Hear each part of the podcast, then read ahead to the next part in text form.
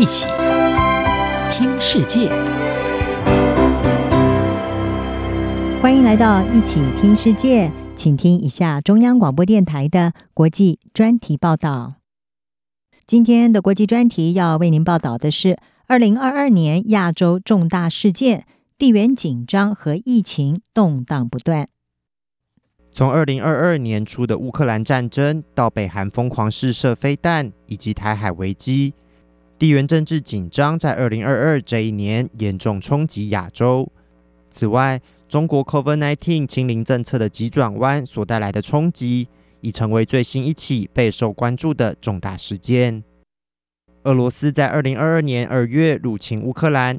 这场战争为全球带来严重的负面后果。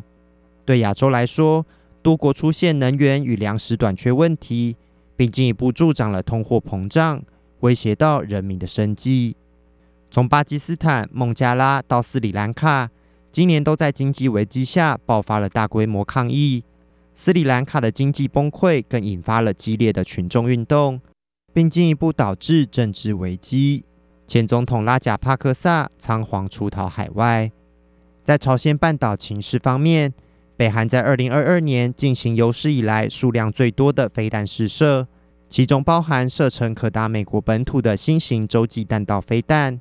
南韩和美国官员并警告，北韩可能随时进行第七次核子试验。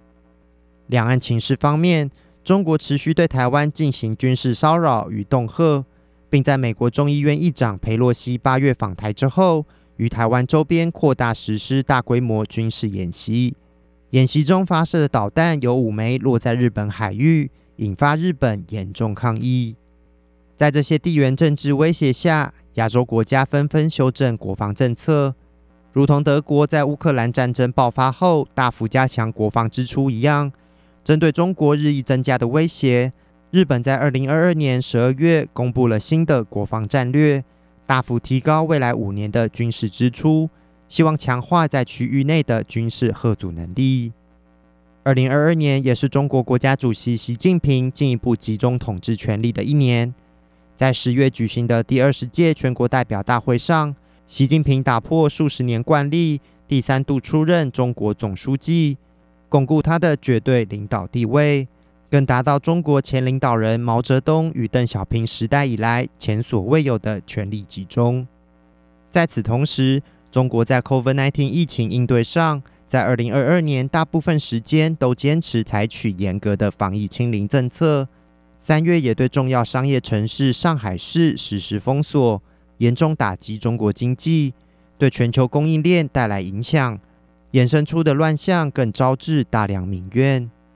中国人民的严重不满，在十一月底新疆乌鲁木齐的一场致命大火后到达顶峰。全国各地掀起了反清零与要求解除封控的白纸革命，这也被认为是一九八九年天安门事件以来中国最大规模的公民抗议运动。中国当局被迫开始松绑防疫政策，但突如其来的政策转向，不仅导致中国感染、重症和死亡人数急速攀升，在缺乏准备与配套措施的情况下，医疗资源与药物出现严重短缺。各地爆发抢药潮。美国耶鲁大学工位学者陈曦对中国在这个冬天与农历新年的疫情发展发出了警告。春节是中国许多地区将达到顶峰的时期，我担心这可能成为一场超级传播事件，像是春运，这是个大问题。我们知道冬天人们待在家中，人们移动。会面临流感季节，所有这些因素综合起来，会进一步对医疗体系造成压力。此外，日本与南韩的政局在二零二二年也出现了重大变化。在日本政坛极具影响力的前首相安倍晋三，七月在辅选期间遭到枪杀。安倍晋三的逝世，更暴露出执政的自民党与充满争议的统一教之间存在的密切关系。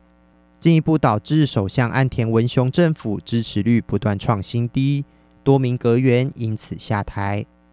南韩方面，保守派总统尹锡悦五月胜选上台，持续扩大与美国的军事合作。并有别于前任总统文在寅，誓言会对北韩采取强硬立场。在东南亚方面，菲律宾已故独裁者马可仕的儿子小马可仕当选总统，使得马可仕家族在马可仕被推翻下台的三十多年后，再度掌握菲律宾大权。此外，马来西亚长期的反对派领袖安华，在历经跌宕起伏的数十年政治生涯后，终于成为马来西亚首相。展望二零二三年，包括泰国、缅甸和柬埔寨等军事掌权或独裁国家准备举行大选，政局走向备受关注。至于乌克兰战争与中国疫情发展等，仍将是持续干扰亚洲各国的重大因素。